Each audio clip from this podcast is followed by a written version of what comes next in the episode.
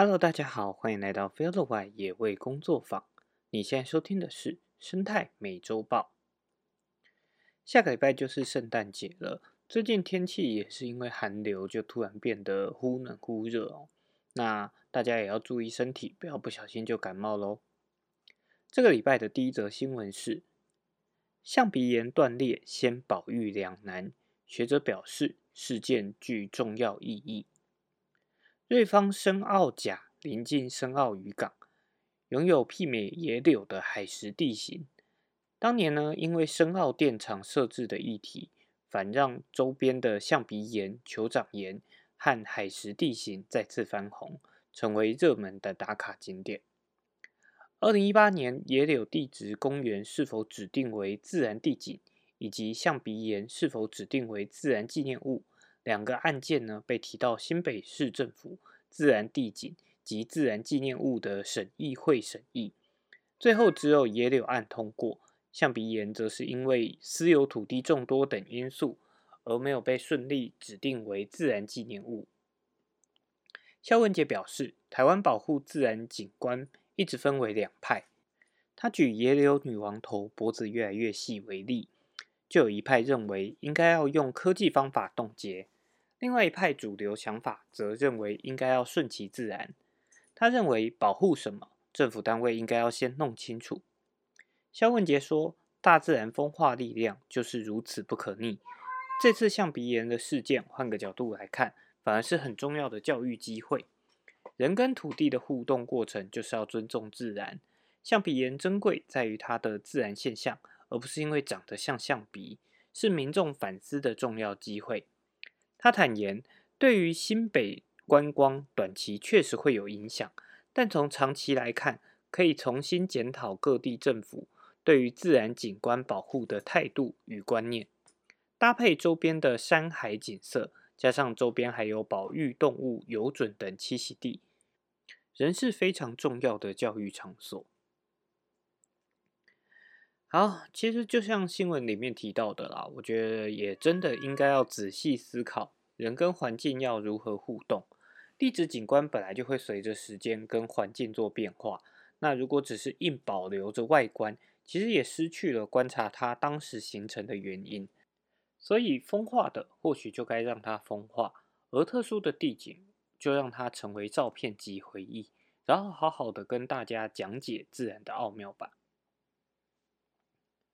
第二则新闻是，泰鲁格天祥泼猴肆虐，闯游客车内抢食物，泰管处遇勿喂食，车窗要关好。泰鲁格国家公园管理处表示，天祥地区因为游客喂食野生猕猴情况不断，导致近期有猴群滋扰事件层出不穷。除了闯进便利商店夺取食物，直接抢走游客手中的食物外，有游客反映。猴群会在民众停车附近徘徊、巡视、守候，趁着车辆门窗开关时，闯进车内翻找食物，甚至有攻击游客、抢夺食物的情况发生。有游客指出，猴子在天祥逛大街已是常态。白羊差点被猴子抢走面包，小猴抢了游客放在野餐桌上的整包未拆的吐司，跑到屋顶上独自享用。猴子把车辆照后镜扯了下来，显见猴群肆虐的情况已经造成了游客的困扰。太管处呼吁游客下车时务必关好车窗，以免车内的物品遭到破坏。此外，游客也切勿喂食野生动物，如果被查获，将依违反国家公园法裁罚，最高可处三千元的罚款。好。猕猴呢，真的大概是受到喂食影响最大的动物了，几乎到处都有猕猴跟人产生冲突的新闻。但这些新闻其实都是从游客喂食猕猴才开始出现的，因为一般民众其实多数都没有不能喂食野生动物的认知。从小时候，我们可能就常常被带到溪边啊，或者是公园去喂鱼、喂松鼠，但其实这些都是不好的行为。不过大家不知道。慢慢也就演变成了大家以为，哎，我们要接近动物或观察动物的方式就是喂它，但没有想过喂食后续所造成的影响。所以还是希望听到这里的朋友啊，可以多多宣传，告诉身边的其他朋友，我们不要去喂食野生动物，但也包含不要去喂食游荡动物啦。下面一则新闻是解开垦丁大型椰子蟹生态之谜，学者市井，正受到严峻的生存威胁。垦丁国家公园的陆蟹跟种的种类和数量。经过学者调查，在世界同期地名列前茅。其中体型最大、唯一列入保育类的椰子蟹，因为过去呢没有完整的调查族群生态和数量，一直都是谜。椰子蟹是陆生的巨基蟹一种，善于爬树，可以用钳子弄破椰子的外壳，是现存最大型的陆生甲壳动物，最高可以到六公斤。但因为它的性成熟缓慢，要五年呢才有生殖能力，加上人类捕食、栖地破坏，族群剧减。一九八一年被 IUCN 列为易危的物种，那野保法在一九九六年将其列为保育类动物。台湾的分布呢，在东海岸、绿岛、兰屿以及恒春半岛等地。垦丁国家公园管理处今年首度委托台湾生态学会。展开全区的调查，作为经营管理的依据。刘洪昌博士带领的团队研究发现，垦丁椰子蟹主要分布在垦丁镇、呃恒春镇的下水窟到小塔里，以及船帆石到鹅銮鼻之间的海岸林。全区椰子蟹呢，估算大概有三百多只，而且记录到的体型都偏小。团队认为，栖地劣化对于椰子蟹的生存影响是最全面而且严重的。海岸地区包含了民宿、停车场的新建等人工化的区域，压缩了陆蟹在内的生物生存环境和空间。加上入侵的黄狂蚁危害昆虫和马鹿等节肢动物，更让海岸林的生态系劣化。研究团队说，椰子蟹的体型大，肉质肥美。遭到人类捕食也是数量变少的主因之一。虽然国家公园法最高可罚三千元，但遏制随机的人为猎捕有难度。椰子蟹也跟其他路线面临了相同的生存危机——路杀。过去在省道台二六线香蕉湾到沙岛路段都有完整的调查，最高一次记录到七只被碾死。那抱人的母蟹夏天过马路。到海边去释放幼蟹，一只被压死，数以万计的宝宝也跟着葬身。抬高路面是一个方法，不过花费呢相当的巨大。垦管处说，椰子蟹在台湾属于珍贵稀有的保育类野生动物。针对栖地劣化、人为猎捕和路杀的三大问题造成的生存危机，已经在多个路蟹热区进行了黄框蚁的药物防治。路边设置交通号志提醒减速。那公路局今年呢，也在台二六线香蕉湾段跟嘉鹅公路施作实验性的路线廊道，实施友善护蟹措施。人为猎捕的部分呢，也请保期跟海巡署协助巡查，保育宣导也持续在做。好，那讲到了友善的措施哦，下面的一则新闻是。花莲部分地区架生态廊道，野生动物见线中，保育有成。为了避免环境开发影响野生动物的栖息，联保署在花莲部分地区执行生态保育计划，架设生态廊道，让野生动物可以通行。经过六年的观察监测啊，许多动物都已经逐渐出现，成效受到注目。水兔一般都出现在中高海拔山区，但在花莲的光复乡平地大农大富森林公园，已经监测到水鹿的出现。其他像山羌、山猪等哺乳类动物，也都慢慢的恢复数量。但这些动物在过去可不常见。林保署花莲分署自然保育科科长杨清化表示，当初在台糖造林后。有一些栖地面临了开发的问题，所以呢，他们透过了权益关系人来去改善，然后让动物的通道面积加大，增加它的通透性，让动物可以回来。联保署已经执行了六年的国土绿网生态保育计划，挑选因为建设开发导致动物栖息地受到改变的地点作为研究，像在西林林道架设动物坡道、人行网等友善措施，让动物自由进出。未来其他将开发的建设呢，也会配合，也会请各单位配合啊。杨清华补充。他们有去跟铁道局沟通，未来他们在双轨的铁道部分会延长他们的长度，土堤的部分呢就变更设计，让动物可以使用的通透性变更大。经过协商，铁道局也同意，华东铁路双轨化工程其中的大农大富段将会延长铁桥的长度与面积，以增加廊道通透性，让动物不受到阻隔。才不至于影响到栖地生物多样性。好，下面一则新闻呢，其实也跟狼道有些许的关系哦。台东山枪遭撞卡车头，各方协助救治后仍不治。潘姓驾驶呢，在十九号清晨五点多，从高雄开车要前往花莲县，途中行经了台东县的大武乡太马里段时。隐约感受到车头有些微的震动，但他不以为意，继续开。那沿路不断看到有对向车闪灯警示，开了将近六十公里的路程，到关山镇下车休息，才发现他的车头啊竟然卡了一支山枪，吓得他赶紧向附近的分局报案，并将山枪送往动物医院救治。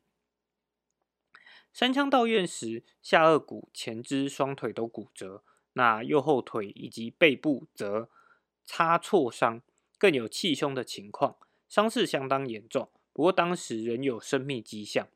最后在救治之后呢，仍然伤重不治。负责收治的野湾动物保育协会表示，台东境内多为野生动物的栖地，不时有动物误闯进公路，遭到撞击意外，提醒民众应该要多加注意。野湾野生动物保育协会的环境教育专员詹新颖呼吁：春夏之交的时候，野生动物可能因为求偶觅食的需求又会更加的频繁。那那个时候更是要注意，尤其像浓雾啊、光线不好的时候，更希望驾驶们能够开慢一点。台东县政府农业处处长许家豪则提醒：野生动物有受伤受伤的情况。可以直接拨打一九九九的县民服务专线，他们将会派出适当的人员去协助。那如果不慎碰撞到了野生动物时，其实并不会涉及刑责。如果发生相关的情况，会有专人协助。警方则呼吁民众行车时，如果有发现异状，应该要先安全停妥，检查车辆，以确保安全。好。那除了增加廊道啊，让动物可以安全的通行，其实驾驶们放慢速度也是相当的重要。尤其撞上野生动物，其实对人跟动物都是相当危险的。像这次撞到的是一只小山枪，不过如果像在国外啊，撞到一只驼鹿的话，那基本上跟撞到墙是差不多的。好，再来下面一则新闻呢，是白鼻星适应都市环境。台大团队设回报网寻踪机。白鼻星是都市近郊常见的野生动物，因为喜欢吃各种植物的果实，所以又被称为果子狸。近年来，它们逐渐适应了都市环境，有研究团队就成立了城市狸猫回报网，希望透过公民科学的方式，收集更多白鼻星的讯息。台湾大学昆虫系研究助理林品轩说：“从各种你想象得到的地方，它都可能在，像是沟渠里面、变电箱、建筑的天花板夹层，甚至树洞，这些地方其实他们都会住。为了可以更了解城市白鼻星的动态，台大研究团队在二零二二年的五月成立了城市狸猫回报网，鼓励民众回报白鼻星的目击记录。”台湾大学昆虫系副教授曾慧云表示：“当大家看到，不管它是死掉的或者活着的，你看到它在哪里出现，回报这样子的资讯，其实可以协助他们知道白鼻星可能会在什么季节，会不会带孩子，或者它在什么样的时候会出现在什么样的地方。许多民众拍下白鼻星妈妈带着小孩的影像，证实他们有能力在都市里面繁殖。不过，目前收到的一百五十多笔回报，有八成集中在双北。研究人员希望可以收集到更多其他县市的资讯。台湾大学昆虫系研究助理林品轩表示，希望说可以去找到这些地方的一些共通点，或者是可以知道说白鼻星会活动的地方可能会有哪样的特征，然后再去做一些管理的建议。民众回报也显示，白鼻星在都市面临的两大威胁，包含栖地被道路切割导致路杀，以及犬只攻击。此外，他们被猫狗饲料吸引的现象也令人忧心。台湾大学昆虫系副教授指出，尤其是在我们的流浪猫狗的管理还没有很完善的情况下，这种情况其实就会造成一些。可能的疾病传播的几率。学者指出，部分野生动物的都市化已经是现在进行式，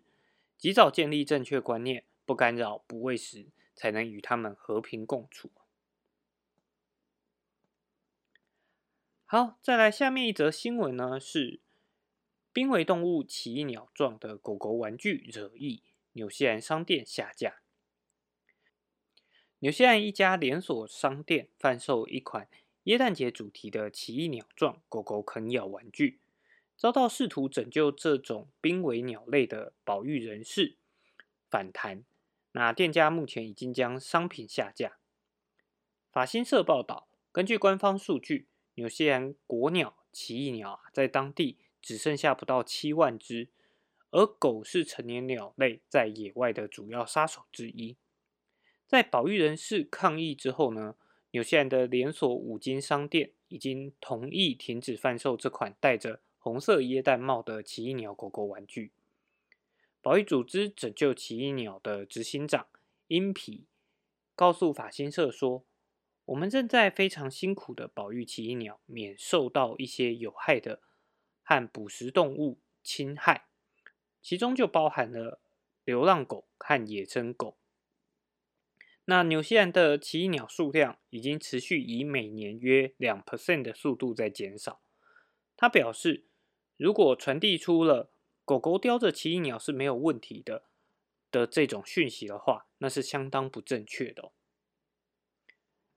好，这则新闻也相当有趣啊，就是我觉得在它其实因为虽然说它只是形状的狗狗玩具。可是他更希望的是，不要让大家误以为说，哎，狗狗咬这这个类型的，或者是真的去咬这种鸟类，好像是没有没有关系的。所以到最后是连这样子的玩具啊都被迫下架。那我觉得传递出这样的观念当然是很好啦。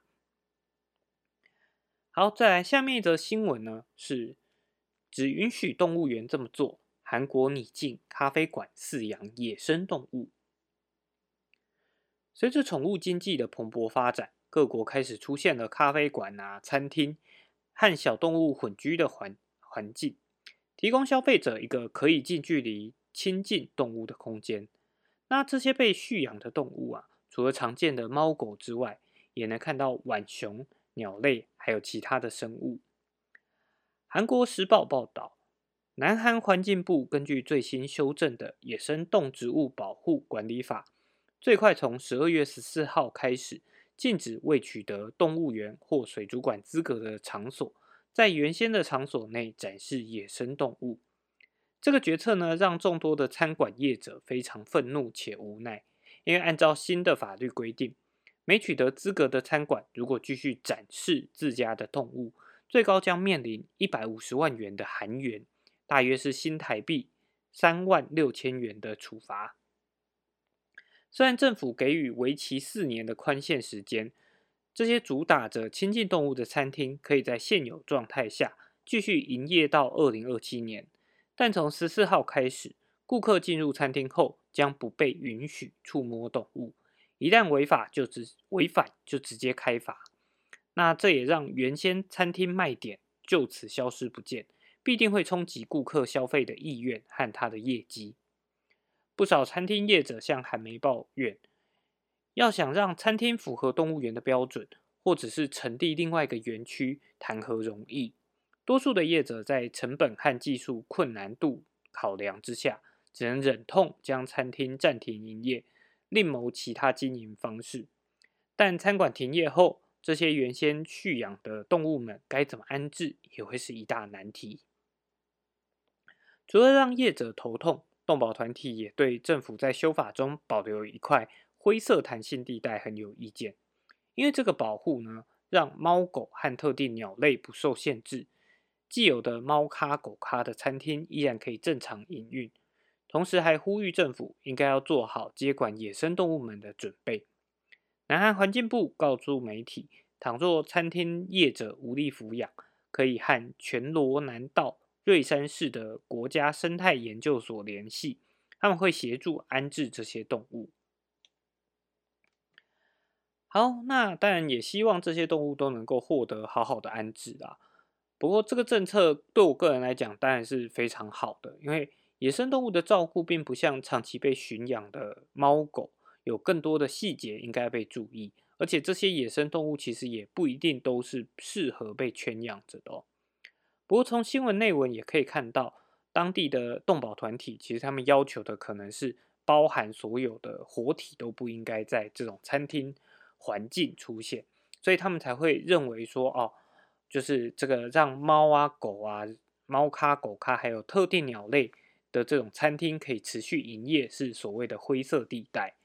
那至于这个考量呢，就可以呃去做更多的讨论了。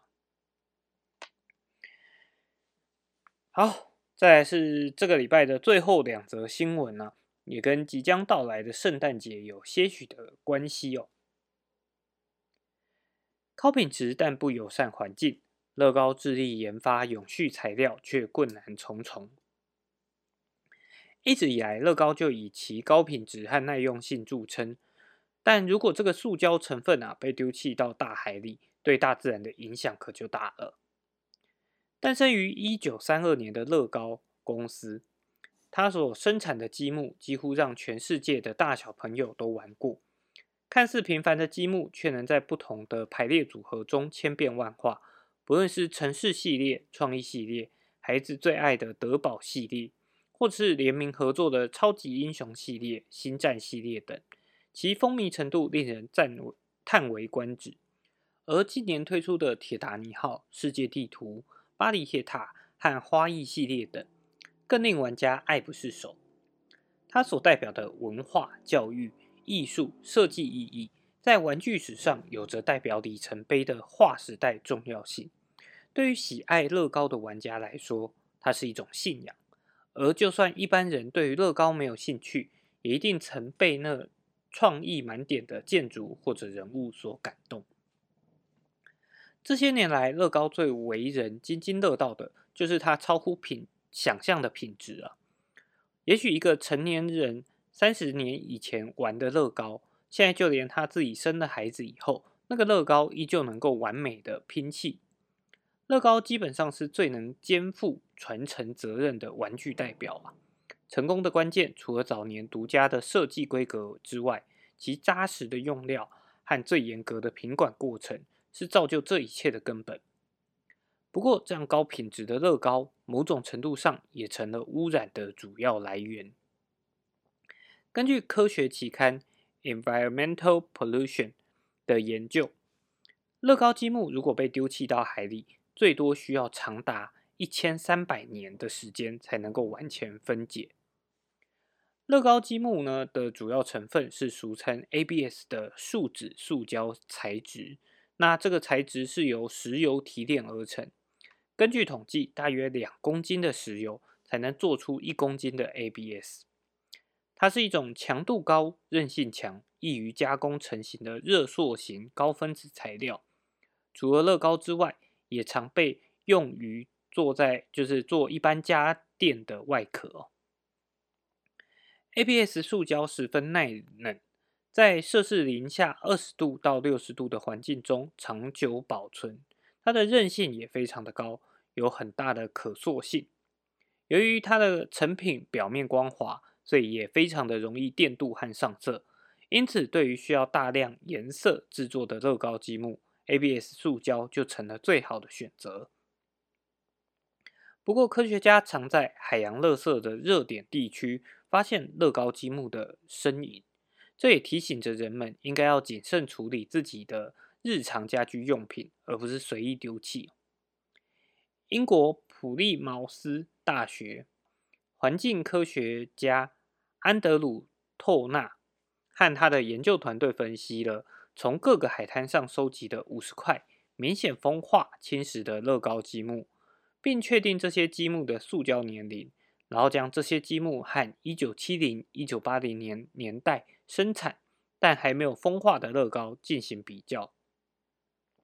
研究团队特别透过了时间的推演计算，以及这些乐高被海浪、海水、沙子、阳光等磨损的程度评估，最久呢要完全分解的时间长达一千三百年。乐高一直以来其实都知道自己的产品对于整个环境的影响，所以他们的公司呢制定了一个二零三零年使用永续来源生产乐高积木的远大目标，包含目前有部分的产品使用了甘蔗基的呃高密度聚乙烯，这是利用蔗糖的化学反应所产生的环保塑胶，但是由于技术和品质上的挑战。目前仅有两 percent 的乐高积木是由甘蔗基所制成的。那这些成品呢，大多用于乐高合组中的树木、树叶和灌木丛等。因为这些乐高材料不用与其他乐高一起拼砌，就少了耐用度跟契合度的问题。乐高品牌永续长提姆布鲁克斯曾说：“不希望消费者在。”会在商品的使用上感到任何的不同，除了新材料必须要和旧材料有相容的特性，其强度、上色力还有拼砌的方式都要保持稳定。二零二一年，乐高信誓旦旦的表示，将用回收保特瓶作为乐高积木永续的解方。但是两年的研究下来啊，他们发现，如果为了要将保特瓶制作成乐高原料的过程，反而会产生更大的碳排放，这和最初的本意就背道而驰。因为回收保特瓶塑胶的 PET 塑胶材质比较软，如果要让它达到跟 ABS 相同的品质，就必须要加入其他更多的物质，才能够达到 ABS 的耐受性。但这样一来一往之间，又需要更多的加工、烘干过程来制作这些材料，反而就有了反效果。然而，这只是在实验室阶段就发现的问题。如果要将这套方法延伸到整个生产线，那将会改变了所有工厂的环境，到时候的碳排放就会更高了。蒂姆·普鲁克斯说，一直到二零二五年以前，将会持续投资十二亿美元，在于永续倡议的目标，并在二零三二年以前达到碳排放减少三十七 percent 的创举。目前，乐高也从减少包装量做起，包含一直以来颇受欢迎的人偶包，决定不再使用塑胶袋包装；而盒组的部分呢，盒类的袋装分包也逐渐减少。乐高也尽量缩小纸盒的体积，以减少在运送的过程中所占的空间和碳排放。然而，最重要的还是消费者不要随意的丢弃垃圾。如何谨慎妥善处理每一个废弃玩具，是每个家庭都应该要努力的目标。好，在最后一则新闻呢，其实也算是跟着上面这篇新闻啊。除了不论收到什么礼物都应该好好处理，不要随意制造垃圾之外呢，其实也可以在根本的选择上面，就选择一些对于环境比较友善的礼物。给圣诞不一样的仪式感，十个友善环境又质感的暖心品牌。第一个是直接跟农夫买，这是个让生产者与消费者共同守护台湾土地及食安的平台。直接跟工呃农夫买合作的友善生产者超过了一百六十位，为台湾增加的友善耕种面积大约是十三万平以上，约等于五十二点三座足球场的土地。与生产者合作，透过减药、减少残留，达成农药零检出、全程无农药栽培、转型有机的流程，和农友反复访谈确认理念，签订友善环境为指标的合约。引荐友善农耕的专家给生产者，奠定比法令公告严格数倍的农药施用安全标准，也聘请农友当导师及导游，使用在地食材，带领消费者真实踏入土地，进行实物教育，落实在地的回馈。这些行动呢，都让消费者和生产者之间不再只是买卖关系，更是一起守护健康与土地的伙伴。第二个品牌是法芙娜。全球在可可豆采购供应链中有童工奴隶的问题，但法国 B 型产业法芙娜已经将全世界一万八千两百零八个可可生产者中，每一个生产者都囊括在可追溯的计划，并实施了生活工资，以确保即使可可豆的价格波动。生产者仍可以得到公平的收购价，以及修建学校，还有提供清洁用水等社区支持项目，以改善生产者和周边村庄居民的生活条件。第三个品牌是道和集团，道和集团旗下有惠穗科职人手做乌龙面，以及以豆乳为主的烘焙产品的。益和糖、益和豆乳两个品牌呢，都以全植物、全食物、友善大地为中心，提供健康及对环境无害的全植物餐点，美味又舒适的内用空间，还有温暖的服务，深受消费者喜爱。其中，益和糖的面包都在店内的烘焙厨房现场制作，不仅新鲜手作看得到，也让店里随时弥漫着一股迷人的面包香。而店里的招牌就属海盐奶油卷，更是一出炉就秒杀的人气商品。好，第四个品牌呢是欧舒丹。欧舒丹集团是研究、生产和产销美妆、护肤与健康产品的领先制造商和零售商，在二零二三年八月成为认证 B 型企业。他们不仅取得认证。也不断寻找新方式来提升其社会与环境影响力，其中与生产者、供应商的公平贸易关系，像是与信任供应商签订长期契约，在普罗旺斯瓦罗伦地区成功广植富裕了一万五千棵杏仁树。那除了采购完整的杏仁，亦会收购原本被会被丢弃的破碎杏仁。将杏仁的使用到淋漓尽致，且部分成分的供应链呢，已经取得了公平贸易认证，包含着乳油木油果，还有马鞭草和玫瑰。目标在二零二五年呢，所有经典成分都将依据公平贸易组织标准取得公平贸易认证，且帮助生产者转型，采用更友善的呃种植方式。第五个呢是 Pentagonia，全球知名的户外运动品牌 Pentagonia 大量使用永续材料，产品已经有高达九十八 percent 是用包含废弃渔网、保特瓶、废棉等永续材料制成，预估将在二零二五年达到百分之百。那所使用的有转型有机或者是有机栽种，以及通过再生有机农法。认证所栽种的原生棉纤维，也于二零一四年开启启动向那些获得公平贸易认证的成衣成品工厂采购。至今，超过百分之八十五的产品都是透过获得公平贸易认证的供应商供应，并支付溢价，汇集超过七万五千名工人。第六个品牌呢是。简果子是一个支持公平贸易的台湾设计师品牌，做最好的公平贸易产品，以行动支持永续发展。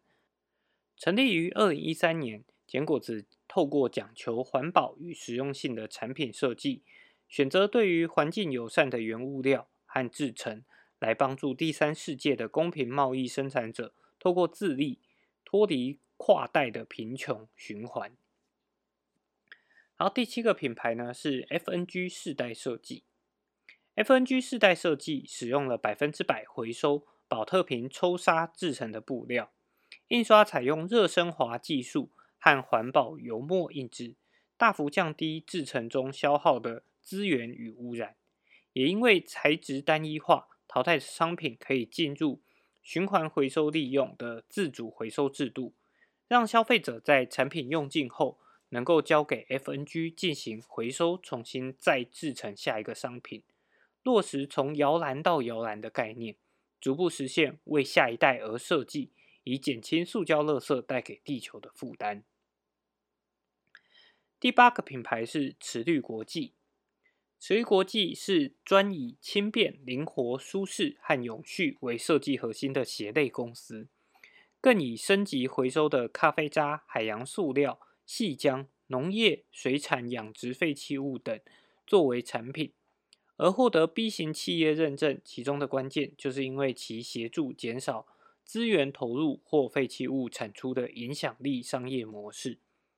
例如，每双升级回收的细浆拖鞋将减少零点五公升的石油消耗和一公斤的碳排放量。目前共销售出十二万双，相较于一般拖鞋减少了十万公斤的碳排，那也就相当于三百九十六万棵大树。吸收的每日碳排放量。好，第九个品牌呢是阿元肥皂。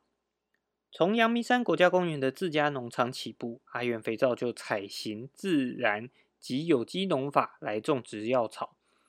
更自制堆肥、圈养蚯蚓等。且农场的药草呢，不以大量生产为目标，灌溉用水则用公园内清水溪，每日滋养灌溉。二零二三年通过 B 型企业认证，阿元肥皂更融入了商业影响力评估，在就业方面积极发挥影响力，聘用当地居民，包含退休渔夫、回乡青年和妈妈们，参与农场和工厂的运作，注意社区的经济发展。第十个品牌呢是台湾潜水，以让海洋进入你我的生活为使命的 B 型企业台湾潜水。创办人陈其恩说：“台湾潜水服务的对象是海洋。今天去潜水是为了让人爱上海洋，更保护海洋。而收取呃潜水收取费用，更使这个理理念永续循环的商业行为。成立蓝色基金，用于海洋保育相关行动。一是环境保护，如定期净滩净海，推广环保减速。”二是如发起海洋巴士活动的教育活动，到学校巡回演讲，宣扬海洋保育的理念。好，以上这十个品牌呢，是由 B 型企业协会撰文推荐的啊。那 B 型企业协会呢，是 B Lab 全球伙伴中的一员，致力推动使命与获利平衡的影响力商业模式，用商业力量。发挥对社会和环境正面的影响力，协助企业成为对世界最好的企业。那透过全球二十多家的企业已经采用的商业影响力评估管理平台，企业能从永续见解开始，持续改善并建制实践蓝图，以控管风险，提升营运竞争力，确实掌握全球永续 ESG 的商机。好，最后一篇新闻虽然漏漏等，然后推荐了十个品牌，但其实我觉得送礼这件事情啊，最重要的还是心意啊，还有最重要的还有要减少浪费，不要为了环保而购买了更多用不到的东西哦。那这个礼拜的生态美洲报呢，就到这边。喜欢我们的节目，欢迎追踪我们的 Podcast 频道，我们同时也有脸书的粉丝专业、Instagram 跟 YouTube 频道哦。最后也祝大家圣诞节快乐。那我们就下礼拜再见啦，拜拜。